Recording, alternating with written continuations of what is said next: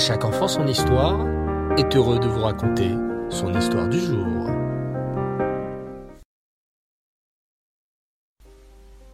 Il y avait une fois une grande ville entourée de puissantes fortifications réputées imprenables. Tous les rois qui avaient tenté d'assiéger cette ville, utilisant toutes les armes possibles, avaient échoué, car leurs soldats étaient tués par les flèches tirées depuis les créneaux. Un jour, un roi fort sage arriva. Il fit le tour de la muraille, puis, pensant qu'il gagnerait, il assiégea la forteresse avec tous ses soldats. Mais ses vaillants serviteurs tombèrent les uns après les autres, tués par les flèches, et il resta seul. Il refit alors le tour de la muraille pour évaluer les dégâts qu'il avait causés.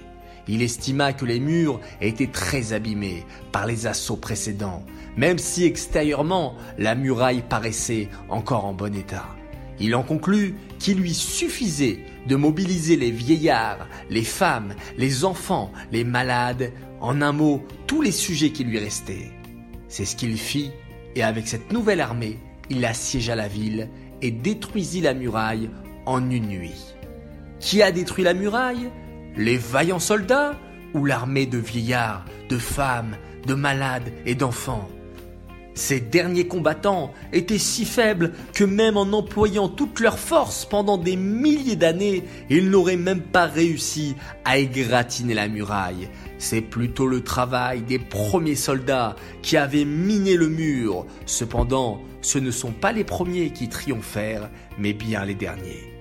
Cette parabole concerne notre lutte pour progresser dans le service d'Hachem, l'étude de la Torah, l'accomplissement des mitzvot, la tefila, le travail pour améliorer notre caractère et pour vaincre le Yetzerara, le mauvais penchant.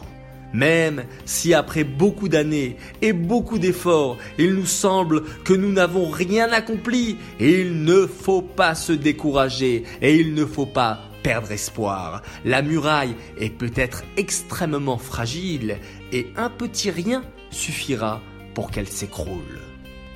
Le Rambam nous dit Considère qu'il y a devant toi une balance avec d'un côté les bonnes actions, de l'autre les mauvaises actions, et que les deux sont à égalité, au même poids, et que l'action que tu feras au moment présent fera pencher la balance du bon côté.